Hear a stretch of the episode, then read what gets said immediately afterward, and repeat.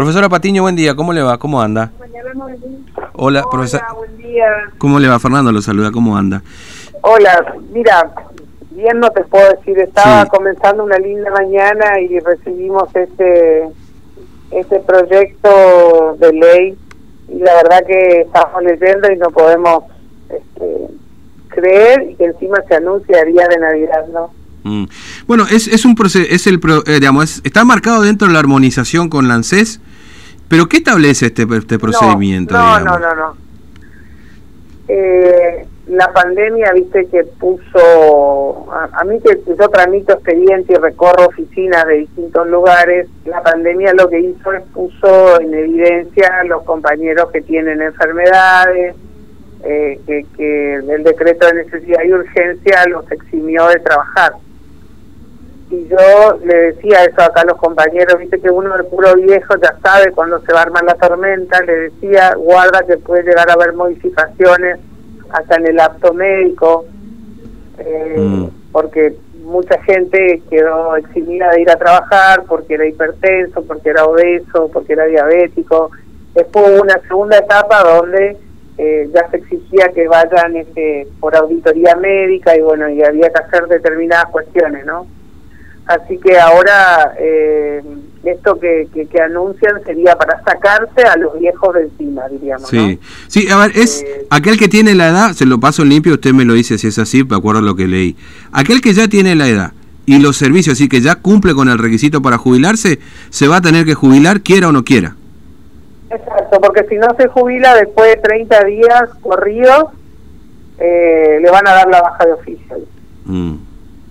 Pero a mí lo que me preocupa, o sea, porque esto habla del, estatuto del personal de la administración pública, pero en la presentación del gobernador, en la carta que él le hace a la honorable legislatura, en la hoja 2, dice, finalmente, en el párrafo eh, antepenúltimo, sí Dice, cabe aclarar que el procedimiento propuesto en el artículo 1 del presente proyecto deberá ser aplicado por los poderes ejecutivo, legislativo y judicial, organismos extrapoderes, entes autárquicos y descentralizados, así como también los municipios y comisiones de fomento, debiendo adecuar las normativas internas que fueran pertinentes para su cumplimiento.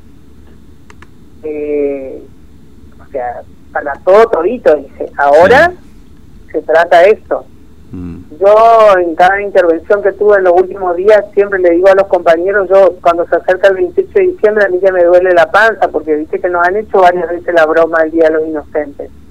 Que sesionan, mm. que se llaman ese día y meten cualquier cosa. Tengo entendido que para mañana para mañana está la sesión, tengo entendido. Esa está para mañana, pero digo porque porque algunos viste que dicen así, ah, bueno, no me preocupa porque es para los empleados públicos. No, te tiene que preocupar porque es un antecedente importante si bien nosotros tenemos por, por constitución, dice que nosotros debe, podremos, perdón, porque eso también es otra cosa que le decía recién a alguien, la jubilación siempre fue un derecho y fue una bandera que los peronistas, así como en estos días publicaban del aguinaldo, siempre lo dijeron, ¿no?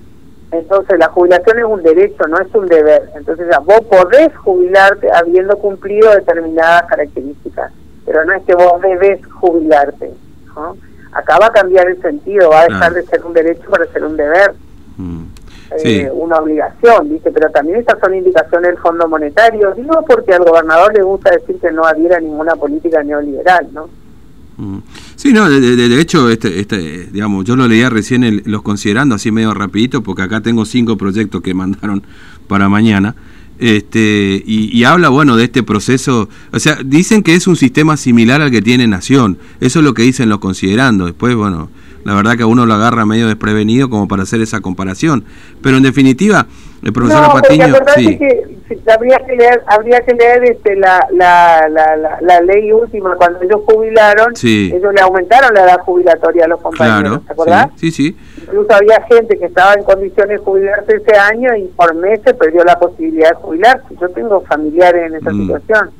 Mm, Pero ahora ellos dicen, hablan de pasaje financiero, del ANSES, qué sé yo, ¿no? Sí. sí, en definitiva, pasando el limpio, pues ya estamos en 11.56, tengo que entregar. Es decir, lo que dice este proyecto es que si yo tengo la edad jubilatoria tengo los años de servicio correspondiente, tengo que proceder a mi jubilación. Si no lo hago, me jubilan de hecho, digamos, ¿no? En 30 días. Bueno, esto, esto, esta es la modificación que incluye ahora este, el gobierno provincial. Es decir, no, no le da la opción de continuar, porque obviamente hay una diferencia sustancial entre lo que cobra un activo de lo que cobra un pasivo, por ejemplo, ¿no es cierto? Y encima te decía, con, con salarios de miércoles, o sea, con, mm. con muy, muy poco muy poco salario. O sea, vos imaginate decirle a un señor que está ganando 10 mil pesos que se va a jubilar.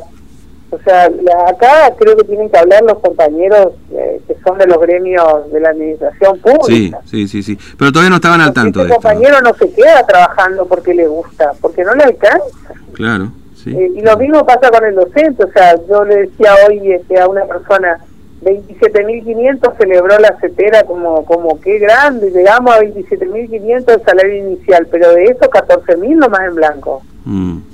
¿No? Sí. Eh. Así que yo creo que ahora te, yo quisiera escucharlo a los compañeros de ATE, de la CTA, este, de la CTA. No, y sería lindo también escuchar a, los diputados del oficialismo, ver cómo defienden esto, ¿no? Tanto que se habla del neoliberalismo. Y... más que nada, a ver cómo, cómo votan también. Mm. En realidad todos los diputados pero deberían, deberían votar en contra, pero bueno. Sí. Esperemos. bueno, mañana deberían convocarnos a todos los trabajadores frente a la legislatura. Claro. Eh, profesora Patiño, gracias por su tiempo, muy amable. Que tenga buen día. Gracias a usted. Hasta luego.